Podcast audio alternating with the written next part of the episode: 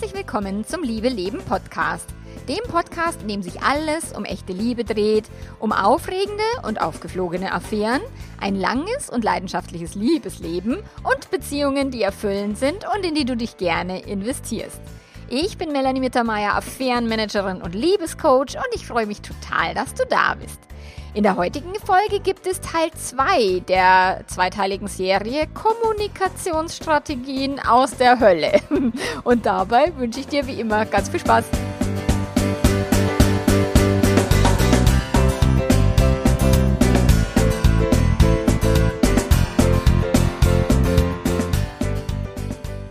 Also bevor du jetzt diese Folge hörst, kannst du vielleicht noch mal eine Folge zurückhüpfen, weil jetzt fangen wir an bei Teil 6 und Teil 1 bis 5 äh, gab es in der letzten Folge. Und zwar Kommunikationsstrategien, die dich nicht weiterbringen oder die einfach nicht funktionieren oder Kurzkommunikation aus der Hölle.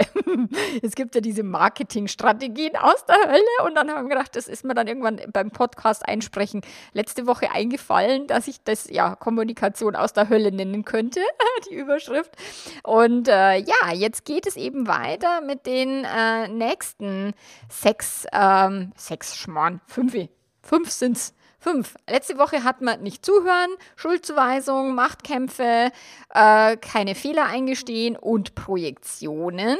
Und in dieser Folge geht es jetzt um die nächsten fünf Kommunikationsstrategien, die nichts bringen. So. Strategie Nummer sechs. Schweigen und Hoffen. Das ist auch wieder einer der apokalyptischen Reiter, wobei, ob da die Hoffnung mit reingebaut worden ist, das weiß ich nicht. Der John Gottman hat ja die apokalyptischen Reiter äh, mal aufgesetzt. Da gibt es eine eigene Podcast-Folge dazu, findest du auch hier auf meinem Podcast-Kanal. Und äh, er hat es eher Mauern genannt. Ich nenne es immer Bock bockig sein, bockiges Kleinkind spielen und beleidigt sein. So, und äh, hier ist jetzt einfach mal Schweigen und Hoffen die Strategie schließt halt direkt an den letzten Punkt von letzter Woche an, eben die Projektion, so dass viele Menschen halt denken, die andere müsste spüren oder fühlen, was wir uns gerade wünschen, es von der Nasenspitze ablesen. Und wenn wir dann gerade sauer sind oder eifersüchtig oder gestresst oder überfordert oder was auch immer, dann wünschen wir uns, dass die andere Person das checkt und dann irgendwas unternimmt oder uns zumindest fragt, also uns viele Menschen sagen, ja, aber er hat mich gar nicht gefragt, wie es mir geht und er hat doch gesehen, wie mir geht's scheiße. Oder sie so, und das tatsächlich ohne Kommunikation. Ja, wenn ich immer sagen muss, mir geht's gerade schlecht, äh, kümmere dich um mich, ist ja total doof. Also der Partner sollte ja gefälligst irgendwie das an meinem Gesichtsausdruck ablesen oder an der nonverbalen Körpersprache und, und, und.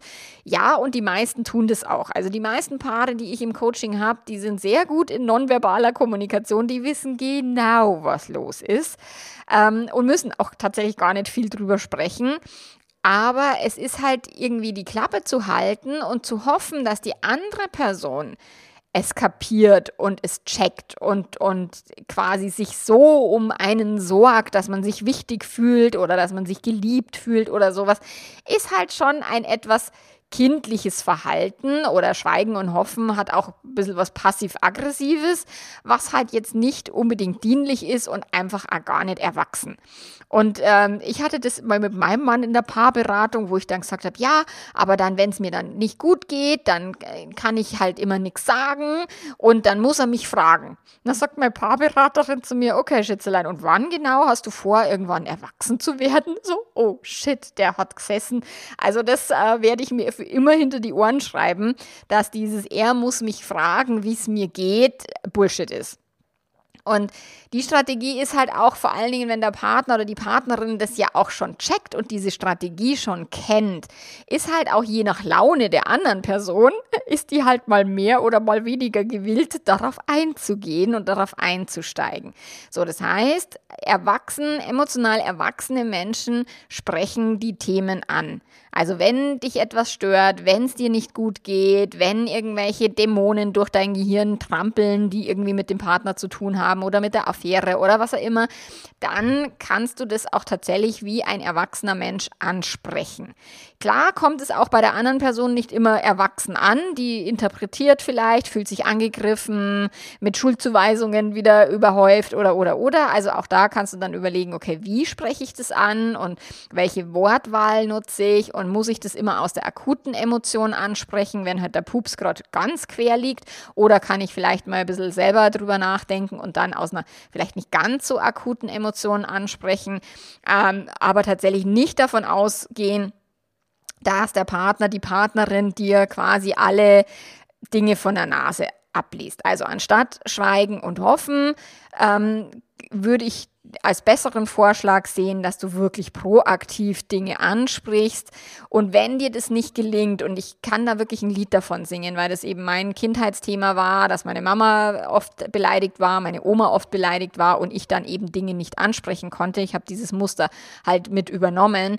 Wenn, wenn du merkst, du kriegst nichts raus und du kannst es nicht, weil die Emotionen dir da einen Strich durch die Rechnung machen oder eben irgendwelche Kindheitsmuster, Erziehungsmuster oder sowas, dann darfst du da halt dran arbeiten. Im Idealfall mit einer Therapeutin oder mit einem Coach oder sowas, um eben dieses Ding zu durchbrechen. Also wenn du da immer stumm wirst, anstatt irgendwie ähm, Dinge anzusprechen, dann kann es sein, dass du da ein bisschen ähm, genauer hinschauen musst und dass du vielleicht auch Unterstützung brauchst, um das aufzulösen.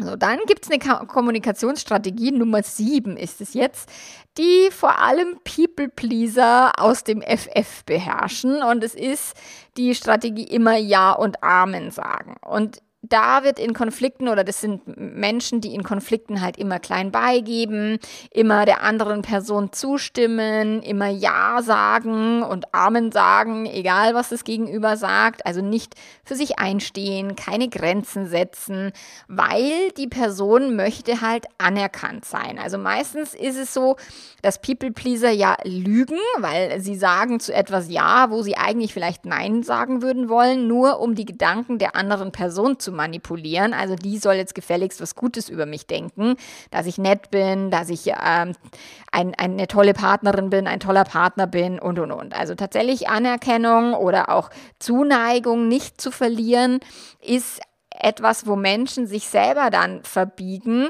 ähm, um vor der anderen Person gut dazustehen.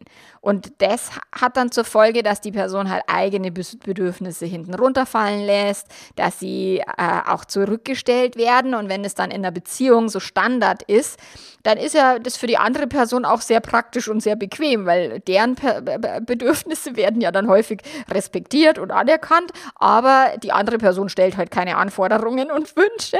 So. Und dann ist es, äh, kann das eben sich zu einem wirklich krassen Beziehungsmuster auch verwandeln. Und wenn man dann anfängt, Grenzen zu setzen, weil viele Menschen, gerade Frauen in den 40ern, fangen irgendwann an, Grenzen zu setzen, wenn sie eben bisher People-PleaserInnen waren. Ähm, aber auch Männer habe ich, die eben immer gepeople-pleased haben und dann irgendwann sagen, ah, ich will das nimmer. Das ist erstmal komisch fürs Umfeld, weil die sagen, hey, wie, du hast immer alles gemacht, was ich wollte und was wir wollten und immer auf alle anderen Bedürfnisse geachtet, aber du hattest keine eigenen. Also, hä, was soll das jetzt? Oder die das vielleicht sogar auch massiv bekämpfen, weil, sie, weil das halt unbequem ist, wenn die andere Person plötzlich eben nicht mehr immer Ja und Amen sagt und vielleicht auch mal Kontra gibt und sagt, äh, Moment mal, ich bin auch noch da. Der neue Vorschlag für dieses Kommunikationsmuster wäre halt tatsächlich, wenn du häufig Ja sagst, dann darfst du auch dich darin, zu, darin üben, mal kurz innezuhalten und dann auch wirklich dich erstmal zu fragen, ist es jetzt wirklich deine Meinung? Ist es wirklich dein Wunsch? Ist es wirklich dein, drückt es dein Wertesystem aus oder geht es jetzt komplett eigentlich gegen dich? Und viele sagen mir dann, ja, aber ich weiß es ja gar nicht, was ist wirklich meins und was will ich und so weiter. Wenn man jahrzehntelang nicht die, die eigene Stimme quasi wahrgenommen oder, oder auch wichtig genommen hat, dann kann man die quasi wie nicht mehr unterscheiden von Stimmen von anderen.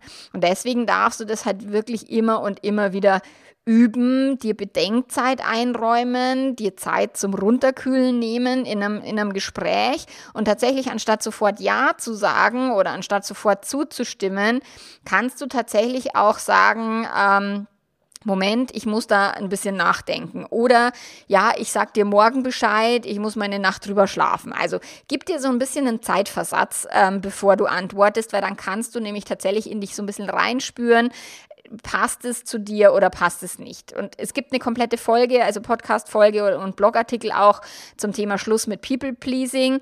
Kannst du auch hier auf, auf Spotify oder wo auch immer du den Podcast hörst, kannst du suchen oder auch auf meiner Webseite findest du die Artikel. Du kannst auch dort so suchen. Genau. Also Schweigen und Hoffen ist nicht so hilfreich, immer Ja und Amen sagen ist auch nicht hilfreich. Und jetzt kommt die, die achte Kommunikationsstrategie aus der Hölle, Hölle und es ist wirklich so ein bisschen eine Höllenstrategie, sind Drohungen und Ultimaten. So, und das ist auch wiederum nicht hilfreich und auch gar nicht so äh, eigentlich ein beziehungsförderndes äh, Mittel, um sich durchzusetzen, weil es ist tatsächlich, es geht, fällt in die Kategorie Erpressung. Also wenn man ständig Drohungen ausspricht und, Ultimaten stellt, so, ah, wenn du das noch einmal tust, dann war's das. Oder wenn bis morgen keine Klarheit herrscht, dann bin ich weg. Oder wenn eine Person sich getrennt hat, das hatte ich neulich in einem Coaching-Fall, die andere Person dann sagt, ja, und die Kinder werden nie wieder glücklich sein und du wirst für immer in der Hölle schmoren, so ungefähr, weil die Person es sich erdreistet hat, sich zu trennen. So, was dann meistens dazu, also da aufzeigt, dass die Trennung eine verdammt gute Idee war, wenn die Person, der Partner, die Partnerin dann eben mit so Drohungen um die Ecke biegt, ähm, zeigt es dann, dass tatsächlich die Trennung eigentlich jetzt nicht unbedingt der, der größte Fehler des Jahrhunderts war. So, weil das ist halt schon etwas, die andere Person manipulieren zu wollen, erpressen zu wollen, deren Gefühle nicht anzuerkennen oder Entscheidungen nicht zu akzeptieren und zu sagen, du musst jetzt mit mir zusammen sein, du musst dich jetzt entscheiden, du musst jetzt dieses, du musst jetzt jenes, damit es mir wieder gut gehen kann ist halt eine beschissene Strategie. Manipulation und Erpressung vom Allerfeinsten so. Und da ist halt tatsächlich wichtig zu verstehen, natürlich darf man auch Konsequenzen ziehen, zu sagen, ja, wenn du weiter die Affäre aufrecht erhältst, dann werde ich die Beziehung verlassen, weil ich keine Dreiecksbeziehung führen möchte. Aber da geht es jetzt nicht um die Erpressung, so du musst jetzt dein Verhalten ändern, sondern du, du kannst eine Affäre haben oder nicht und ich kann einer offenen Beziehung zustimmen muss ich aber nicht. Das, da hat es dann also Grenzen setzen und auch dazu gibt es eine Podcast-Folge und einen Workshop auch im Membership zum Thema Grenzen setzen. Grenzen setzen hat immer zu tun mit ähm, dem eigenen Verhalten und nicht dem anderen zu drohen, dass er oder sie das Verhalten ändert. So, das ist wirklich emotionale Erpressung, sondern also keine emotionale Erpressung ist es eben, wenn du bereit bist, Konsequenzen zu ziehen ohne jetzt dem anderen irgendwie den, die andere Person verbiegen zu wollen. Also das ist ein Unterschied, aber wie gesagt, das führt jetzt hier für diese Podcast-Folge zu weit. Hör dir dazu bitte den Podcast zum Thema Grenzen setzen an. So, es kommt darauf an, wie du das kommunizierst und vor allen Dingen kommt es ganz stark auf die Motivation an. Also was ist dein Motiv? Möchtest du eben, dass du sagst, du, ich werde keine Dreiecksbeziehungen führen, deswegen bin ich jetzt raus aus der Nummer. Also das heißt, ich schütze mich und ich möchte, übernehme Verantwortung für mich und mein Glück. Oder möchtest du eben, ah, wenn du dich jetzt noch einmal mit der triffst, dann war es das mit uns. Also willst du, dass die andere Person ihr Verhalten ändert? Also an der der Motivation erkennst du ganz schön, was ist der Unterschied zwischen Grenzen und ähm, Erpressung. So. Und der bessere Vorschlag wäre, äh, als Beispiel, der Partner ist irgendwie Raucher und du hast keinen Bock drauf und statt jedes Mal nörgeln und drohen, ähm, kannst du auch konkret sagen, naja, wenn du tagsüber rauchst, dann werde ich dich am selben Abend nicht auf den Mund küssen, weil ich finde das kreislig so. Ähm, da braucht es auch keine Drohung oder kein eingeschnappt sein oder was auch immer, wenn die Person, also wenn dein Partner, Partnerin dann doch weiter raucht. Oder neulich im Coaching hatten wir das Thema mit dem Alkohol. Ja, er trinkt viel zu viel und das ist halt das Gemecker immer und ich mache mir Sorgen um seine Gesundheit. Ja, das ist ja ehrenhaft. Nur niemand kann dem anderen vorschreiben, wie viel er trinken darf und wie viel nicht, weil es sind erwachsene Personen und kein Mama-Papa-Kind-Verhältnis. So, deswegen ist es halt, wenn du sagst, mal, wenn du besoffen bist äh, und wir gemeinsam auf der Party sind, ich finde es dann blöd, dann gehe ich nach Hause oder sowas. Ähm, oder wenn du dich wieder so wegschießt wie, wie beim letzten Mal, dann gehe ich erst gar nicht mit. Oder was auch immer deine für dich logische Konsequenz ist, dass du sagst, ich muss es ja nicht mit anschauen. Aber du wirst durch Meckern und durch ständig nur drohen und ein Ultimatum stellen, wirst du die, die Trink, Rauch, Essverhalten, äh, Affären, Themen und so weiter bei deinen PartnerInnen oder bei deinem Partner, deiner Partnerin, die meisten haben ja nur eine Person, so äh, nicht wirklich ändern und du wirst nicht wirklich das Verhalten der anderen Person kontrollieren können. Dann wäre die neunte Strategie aus der Hölle so übertreiben. Also das ist eine Strategie, die gerade im Streit wahnsinnig oft angewendet wird. Also eine Übertreibung oder auch eine, ähm, wie heißt jetzt dieses Wort? Verdammt. Generalisierung. Jetzt habe ich es gegoogelt schnell. so, weil jetzt ist mir das Wort einfach ums Verrecken nicht eingefallen. Also übertreiben und generalisieren. So, das ist, äh, wenden viele Paare an. So, in der Situation wird halt definitiv jemand, wenn die Emotionen hochkochen, dann wird halt nicht mehr sachlich kommuniziert, sondern total überzeichnet. Und das merkt man dann an Worten wie immer machst du dieses und nie hilfst du mir und ständig ist das und das und andauernd, aber auf gar keinen Fall bist du dieses oder jenes und so. Das sind halt einfach so Generalisierungen und äh, Übertreibung wäre halt ein, du bist so ein Arschloch oder äh, du bist so ein schlechter Mensch, äh, weil die Person halt vergessen hat, den Müll rauszutragen oder so. Oder wie ich es vorher nannte, das Beispiel von wegen, unsere Kinder werden nie wieder glücklich sein, weil du dich getrennt hast. Ich meine, das ist jetzt mal ein bisschen verdammt hohe Übertreibung, weil dass Kinder glückliche Momente und unglückliche im, im Leben haben, das steht jetzt mal außer Frage, egal was die Eltern tun. So, und es wird kein Kind für immer unglücklich sein, außer es wird halt vielleicht zutiefst misshandelt und verprügelt und missbraucht ähm, auch von den Eltern als emotionales Schutzschild missbraucht. Ist keine gute Idee, aber selbst die Kinder werden irgendwie zumindest halbwegs glückliche Momente irgendwann erleben und ja, dürfen später dann eine Therapie machen in jedem Fall. Aber dieses, die Kinder werden für immer unglücklich sein, weil du dich jetzt von mir trennst. Das ist eine totale Übertreibung, also völliger Bullshit so. Und dieses, ah, und immer denkst du nur an Sex, du hast gar nichts anderes mehr im Kopf oder dieses, nie willst du mit mir vögeln, so, das wären fällt halt da in diese Kategorie. Und da lässt halt die Person, die den Vorwurf macht, gar keinen Raum für andere Perspektiven und überzeichnet halt die reale Situation. Es hat ja nichts mehr mit Fakten zu tun, sondern es ist ja eine totale Bewertung und Interpretation. Und wie gesagt, geht es auch schon wieder ein Stück weit in das Thema Schuldzuweisung und, und Vorwürfe machen. Ähm, weil das ist halt etwas, äh, ja, was halt nicht cool ist letzten Endes, wenn man sagt, immer machst du dieses, weil ja, Menschen verhalten sich auf eine bestimmte Art und Weise, aber sie sind ja nicht immer genau so und auch nicht nie machen die irgendwie was Nettes oder was Gutes, sondern das ist ja meistens auch so eine 50-50-Geschichte. Und das ist halt erstmal da die Kirche im Dorf zu lassen. Deswegen ist der neue äh, Vorschlag oder der bessere Vorschlag, dass du wirklich aus den Streitgesprächen diese Wörter nie immer du, äh, du bist, du solltest, du musst oder sowas, das würde ich halt wirklich rausstreichen und dann einfach so von deiner eigenen Emotion Situation äh, berichten. So, ich habe dich, das, ich habe den Eindruck, dass du in letzter Zeit öfter mit Freunden ausgehen willst und wir irgendwie wenig Zeit miteinander verbringen, anstatt nie willst du mit mir Zeit verbringen.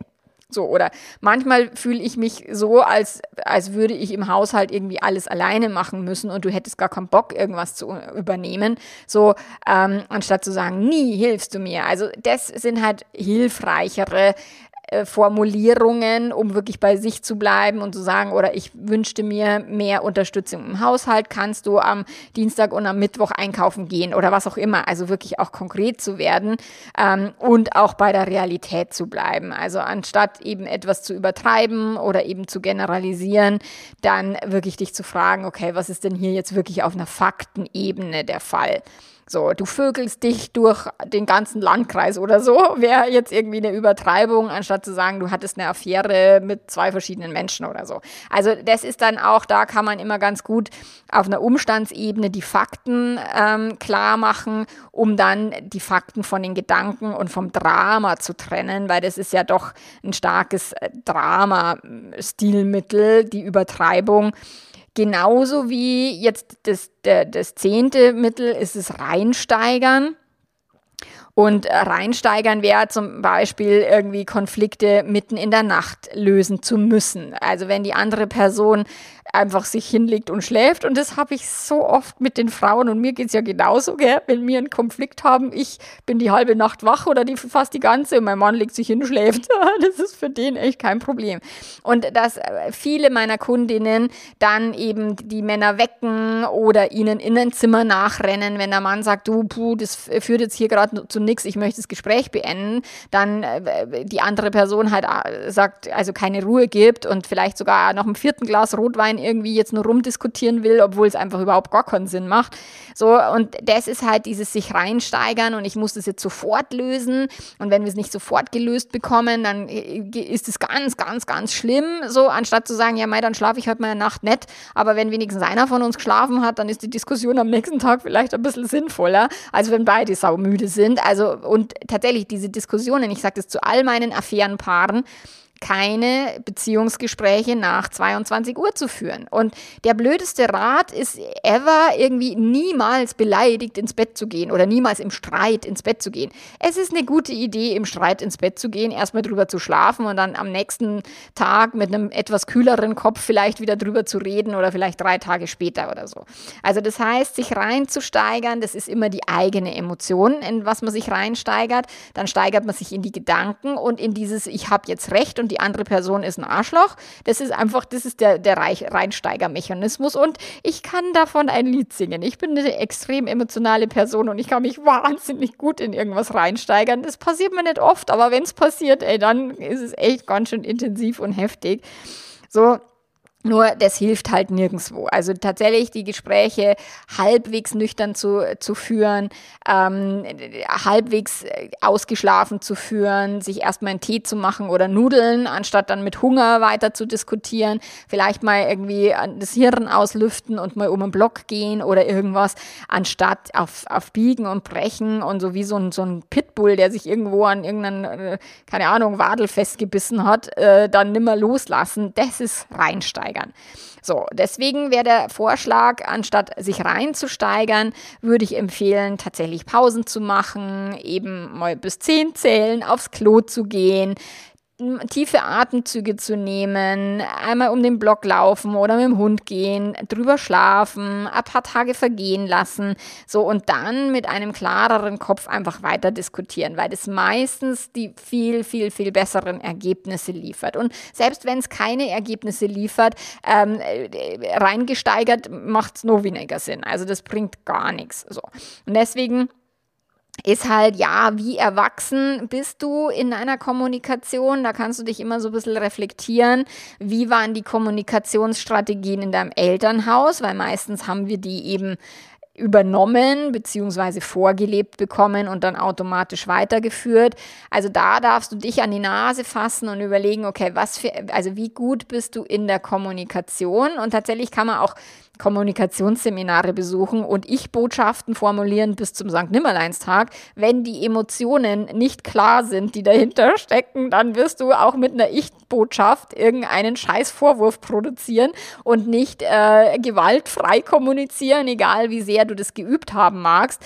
Ähm, das hilft halt. Also diese ganzen Kommunikationstools sind cool und, und sinnvoll, aber die helfen halt nur, wenn du klar bist, in deiner Emotion, in den Glaubenssätzen, die darunter liegen oder die davor geschaltet sind, im Sinne von, mein Partner muss mich jetzt glücklich machen, dann wirst du dem immer was um, die Ohren klatschen oder meine Partnerin oder sie darf sich nicht trennen. Ähm, ist, da, da, da kann auch so gewaltfrei wie sonst noch kommuniziert werden. Es, es wird trotzdem eine scheiß Botschaft hinten bei rauskommen. Ähm, Und das gilt es halt zu hinterfragen. Und jetzt ist mir tatsächlich noch ein elftes Kommunikationsmittel aus der Hölle eingefallen. Das trifft äh, tatsächlich immer auf meine Affärenpaare zu, die anstatt ein Gespräch führen, die die Menschen ins Verhör führen, die dann tatsächlich auch ähm, anstatt quasi wirklich wissen zu wollen, was ist bei dir los, die dann schon quasi vorwegnehmen, was die andere Person denkt, fühlt, also denen quasi die Gedanken vor beten und vorkauen und gar keinen eigenen Gedanken von den Leuten zulassen, sondern natürlich hast du mich da belogen und an dem Tag warst du auch und da war das auch und ich weiß doch, dass du da null an mich gedacht hast und keine Ahnung. Also was auch immer die Vorwürfe sind und was die Verhöre sind, dieses wirklich den anderen mit eigenen Interpretationen quasi so überhäufen und keinerlei eigene Meinung von der anderen Person mehr zulassen. Also da kommt wieder mit ins Spiel das Recht haben wollen und, und eben auch nicht zuhören, sofort ein Gegenargument zu formulieren. Aber tatsächlich ist es nochmal ein bisschen krasser im Sinne von, die eine Person hat sich schon quasi voll und fest darauf versteift, dass das bei der anderen Person so gewesen sein muss. Du musst sie toller gefunden haben. Es müssen Gefühle im Spiel gewesen sein. Ja, irgendwelche Gefühle waren bestimmt im Spiel bei jeder Affäre, aber es muss nicht äh, irgendwelches Verliebtheitsgefühl sein. Es reicht, dass es Geilheit war oder ein Ego-Pinselgefühl oder was auch immer. So, und das sind eben diese Strategien, die dir nicht weiterhelfen.